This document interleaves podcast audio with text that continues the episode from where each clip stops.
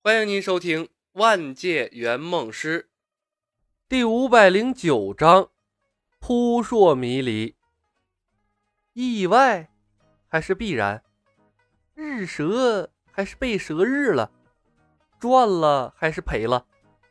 李牧醒来的时候，脑海里回荡着好几个哲学问题。他经脉内暴躁的灵力服服帖帖，如丝一般顺滑。心随意动，如臂使指，就好像整个人啊被重新优化了，别提多轻快了。李牧的耳边依稀回荡着一声声仿佛呢喃一样的修炼口诀。他知道自己干了什么，但他从没想过，他身上的问题竟然还能用这样的一种方式解决。一天到晚扔肥皂剧，最终却被肥皂剧的剧情套路到了自己身上。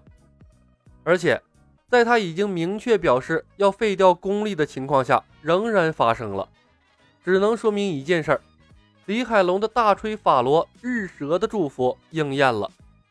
或许下面给你吃，在其中也起到了推波助澜的作用。公司的技能真的有毒，坑起自己人来从不手软。但仔细想想啊，也不能说是坑。李牧被石妖谷灌输进体内的一百年九阳罡气，就是一颗不定时炸弹，终究要解决。在这个世界爆发了，有白素贞这条善良的蛇妖在旁边照看，是他的幸运。换个别的世界，指不定要出多大的乱子。但不管怎么说，这次的人情欠大了。可是究竟是谁呀？为什么干这事儿的时候还要用障眼法？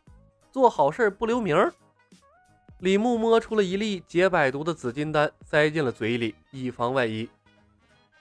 一直在刻意回避的事情，终究还是发生了。李牧轻轻叹息一声，没感觉有多大的意外。他又不是真神仙，能够算无一策。难不成他还要懊恼后悔不成？人总是要向前看的，遇到问题解决问题。李牧怕麻烦。但从不怕解决麻烦。血债血偿，诛蛇妖，灭狐妖。若有若无的喧闹声从窗外传来。李牧摆脱日蛇后的眩晕状态，翻身从床上跳了下来，干净利落的穿起了衣物，把各种装备重新挂在了身上。大报恩计划刚刚起步，妖怪们还没有真正赢得百姓们的信任，这个关键的节点。发生了蜈蚣精掳走小孩的事件，对他们非常不利。不能解决这件事儿，报恩计划胎死腹中，会引起一连串的恶果。这次他的身体出状况，非常不是时候。意外事件的发生，给了李牧一个深刻的教训：无论什么时候，圆梦师的身体都必须调整在最佳的状态，才不会在任务中出现意外。这也就是提前搞定了白素贞。不然的话，这次死定了。李牧刚一开门，守在门口的李海龙便贱兮兮的凑了上来，一脸好奇的往屋里张望。头儿，你们在里边干啥了？怎么用了这么长时间？你真走火入魔了？对，李牧点点头，问道：“是谁帮我疗伤的？”你不知道？李海龙愣住了，惋惜的看了眼李牧。那看来真走火入魔了，我还以为你玩苦肉计钓鱼呢。玩个屁的苦肉计！李牧道：“到底谁帮我疗的伤？还能有谁？当然是白素贞和小青啊！”李海龙酸溜溜的说道：“两个蛇妖把我们两个入定的大活人交给了李公府那个蠢货守护，没出意外都算我们命大。在白素贞心中。”估计我们两个加起来都没你的命重要。两个？李牧愕然，他根本没有听到李海龙后边说了什么。他忽然啊，有些不确定，他和两条蛇之间到底有没有发生过什么事儿了？两个一起，这怎么听都不正常啊！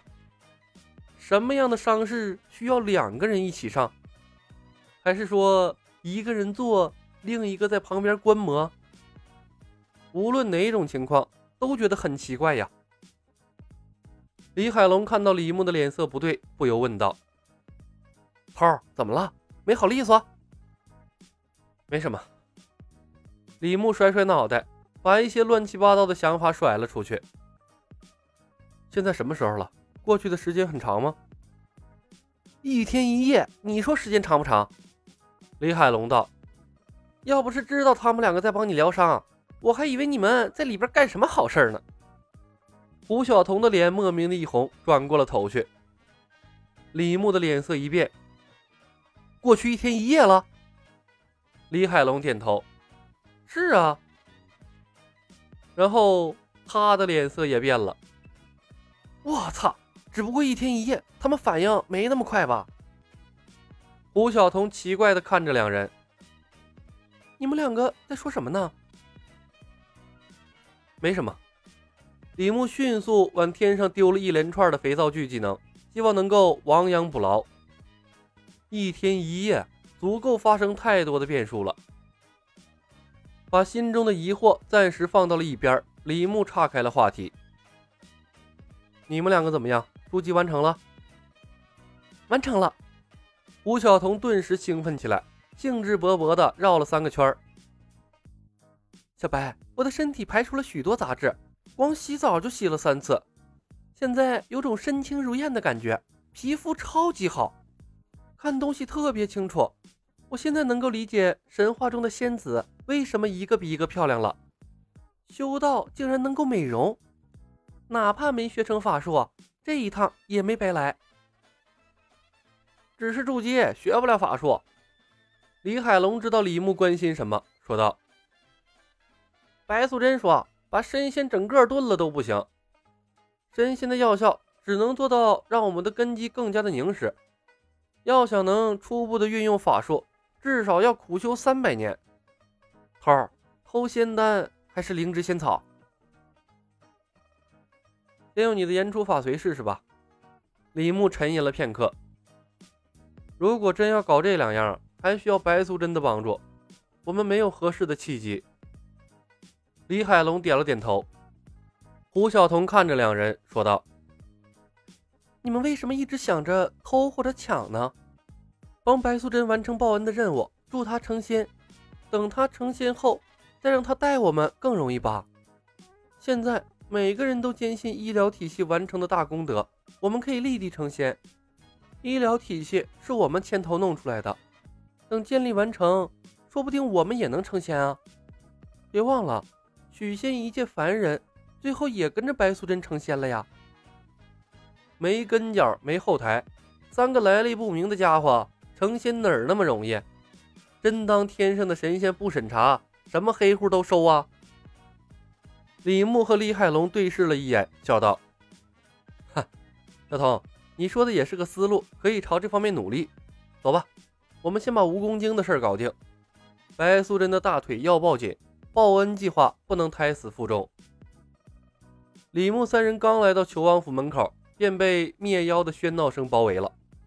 愤怒的人们把双茶巷围了个水泄不通。人群最前面是哭天喊地的几个妇人，门外的地面被愤怒的百姓被愤怒的百姓泼满了污血粪便，沾染了天魁的布条等等阿杂物，一片狼藉。散发着让人恶心的恶臭。李公甫带着一干衙役在小心翼翼地维持秩序。此番他们面对的是愤怒的百姓，难免束手束脚。他们也不敢上前驱逐百姓。小女孩被妖物掳走，引燃了人们心中对妖怪的恐惧。不管这件事儿是不是白素贞干的，他们上前帮妖怪说话都讨不到什么好处，说不定啊。还会被愤怒的百姓们也给泼一身。白素贞、小青、申老等妖怪躲在大门后，一个个愁眉苦脸、束手无策。天条对他们有着无形的束缚。